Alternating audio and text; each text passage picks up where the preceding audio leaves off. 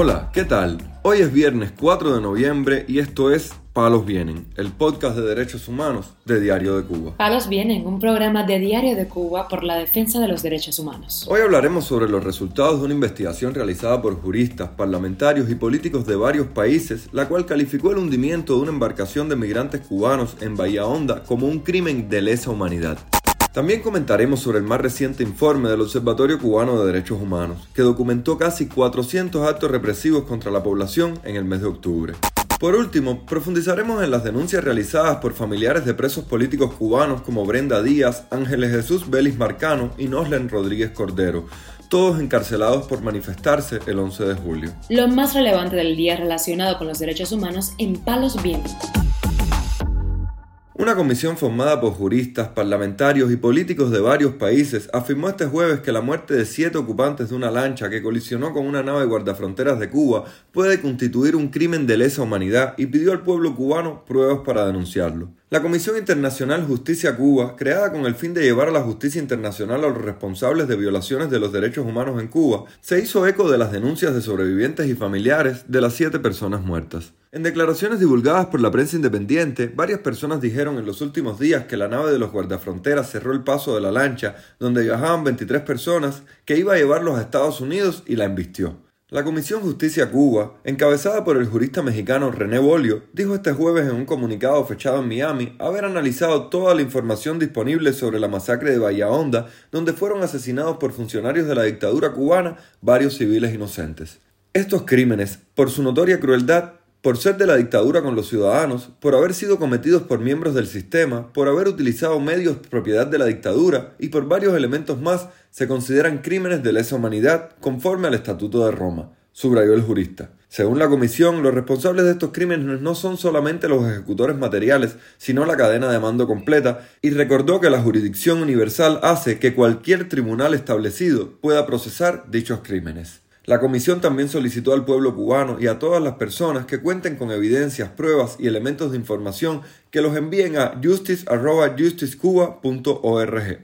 El Observatorio Cubano de Derechos Humanos también denunció este jueves que durante el mes de octubre se han registrado en Cuba al menos 398 acciones represivas contra la población civil, de las cuales 130 fueron algún tipo de detención arbitraria y 268 otros tipos de abusos. De acuerdo con la información recogida por la red de observadores del Observatorio Cubano de Derechos Humanos en la isla, entre los principales abusos se encontraron el sitio de viviendas de activistas, con 116 casos, los hostigamientos, en 61 ocasiones, así como citaciones policiales, multas, agresiones, impedimentos de viaje, juicios y expulsiones del puesto laboral. El régimen cubano sigue aplicando la mano de hierro no solo contra los activistas, sino contra toda la población que protesta pacíficamente por la terrible situación que vive el país.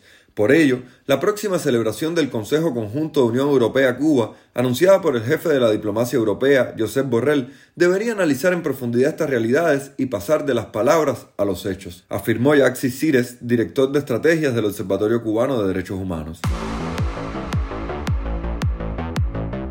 Palos La madre del preso político cubano Ángel Jesús Vélez Marcano denunció en declaraciones a Radio Televisión Martí que no tiene información de su hijo desde hace 16 días, cuando fue trasladado a la prisión de Kilo 8 en Camagüey. Ante dicha situación, Ailex Marcano, la madre del prisionero político, se dirigió este jueves a la Dirección de Centros Penitenciarios de la provincia de Camagüey para denunciar el caso.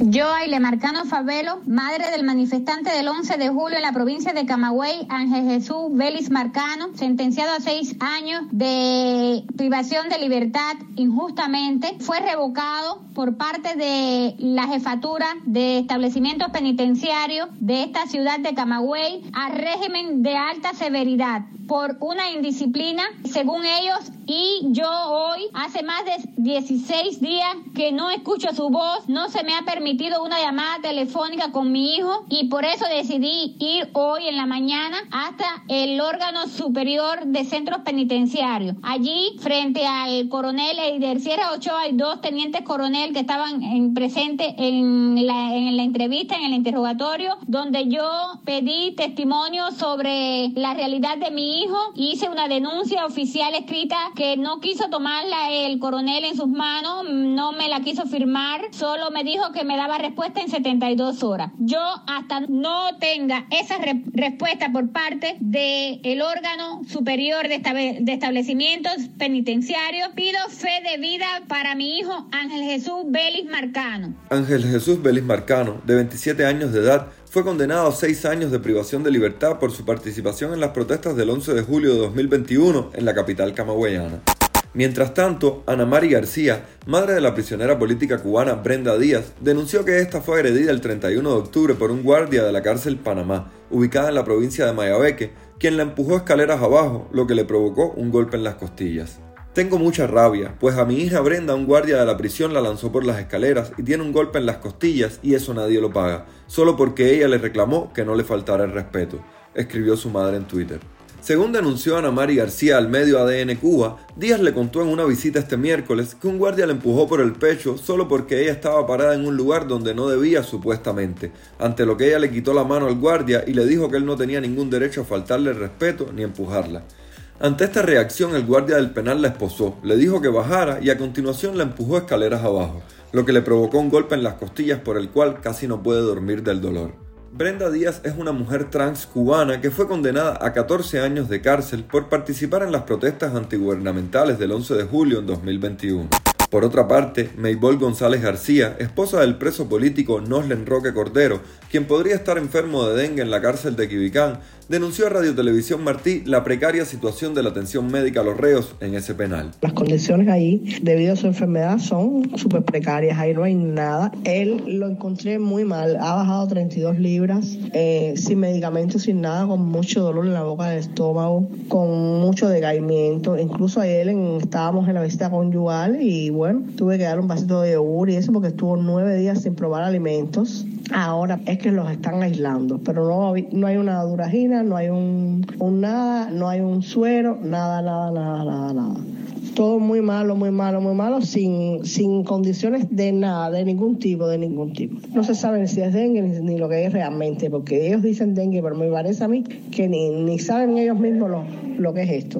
Estoy esperando que me llamen a ver qué pasa, a ver cómo pasó la noche. Porque muchas sudoraciones, mucho malestar, le sigue igual. ¿Ve? Ya le salió este raje y todo, pero usted sabe, no sé si sabe que siempre le quedan sus secuelas y sus cosas. Él se sentía muy mal. Yo lo vi, bueno, me tuve que echar a llorar en cuanto lo vi, porque lo vi muy mal, sinceramente. Norlen Roque Cordero, encarcelado por participar en las protestas de Guinness Mayabeque en el verano de 2021, cumple una sanción de 10 años de prisión.